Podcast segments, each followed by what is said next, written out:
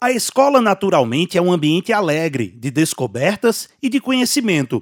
Mas com o isolamento provocado pela pandemia do novo coronavírus, a sala de aula, agora virtual, foi transformada em um lugar desafiador e preocupante. As crianças, acostumadas com abraços afetuosos, corre-corre no pátio e brincadeiras, agora estão presas a uma tela de computador ou de celular. E como elas estão encarando essa nova realidade?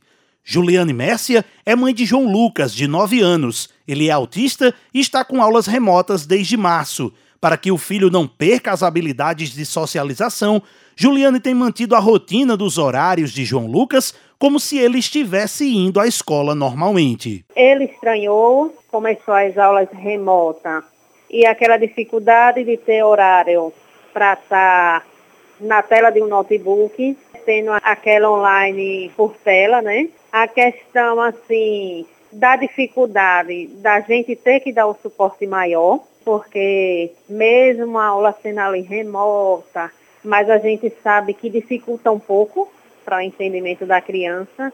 E os pais têm que reforçar mais, né? Como ele estuda pelo horário da tarde, a gente tenta permanecer esse contato, tipo assim, o horário da tarde a gente tira para fazer as atividades, de acordo com as atividades continuam a gente continua pela tarde. De manhã fica um pouco livre, à tarde a gente tenta manter as atividades para durante a noite ele já brincar um pouco, fazer as atividades assim de rotina que ele gosta. Se para os alunos tem sido difícil, imagine para os professores. Quem conta este desafio é Laiana Rosendo, professora do quinto ano do ensino fundamental. Para ela, o mais importante nesses tempos de pandemia é saber como os alunos estão nos aspectos físicos e mentais. Eu sempre considerei o presencial e agora mais do que nunca essencial para essas trocas, para esse aprendizado, para esse crescimento pessoal, cognitivo. Então, de uma forma ou de outra, era essencial esse contato direto com o professor.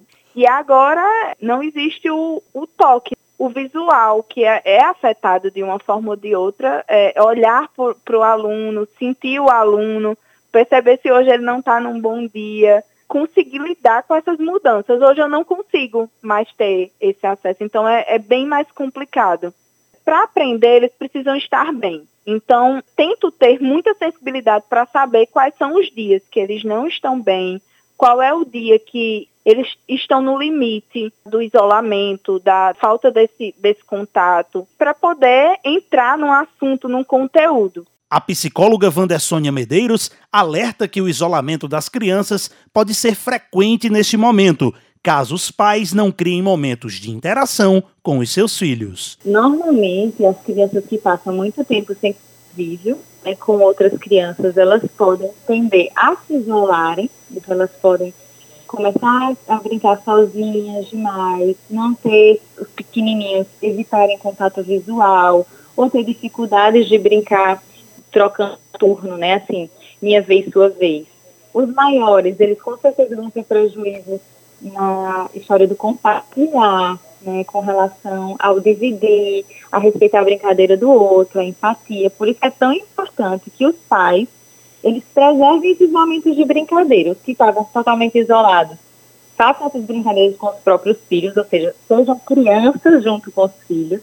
Os que têm familiares, eles procurem né, os primos, os irmãos, né, as pessoas que são mais próximas, que tenham convívio, para estar tá atendendo essa necessidade dessa criança, que é de socialização. Reportagem Ranieri Soares.